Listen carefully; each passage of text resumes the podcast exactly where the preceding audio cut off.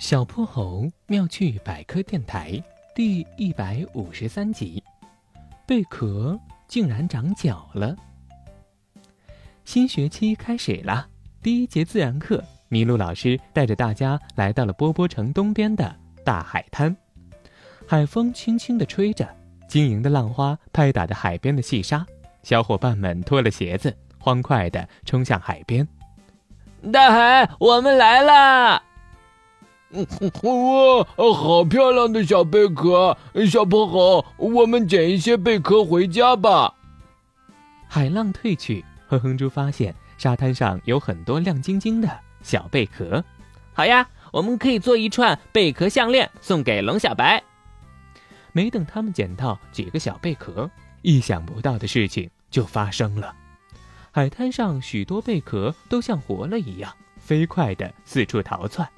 有的钻进了沙子里，有的跑进了大海里。妈呀，太可怕了！贝壳复活了！哼哼猪大叫着跑去找麋鹿老师，把刚刚发生的事情一五一十的告诉了他。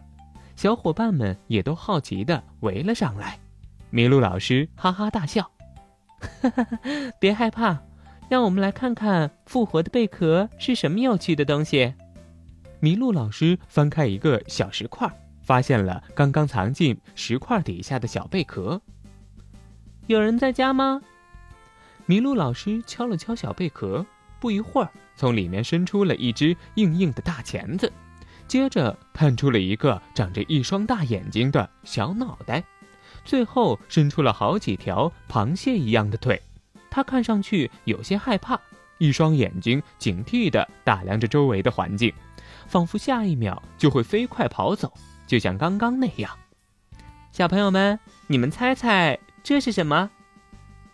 我猜是螃蟹，因为它的大钳子和腿都像螃蟹。嗯，可是它的脑袋像虾一样，我猜是虾。有一个小朋友发表了不同的意见，它的钳子和腿像螃蟹，脑袋像虾。但是螃蟹和虾都不会背着一个贝壳跑来跑去。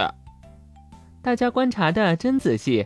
老师揭晓谜底：这个小生物的名字呢叫寄居蟹。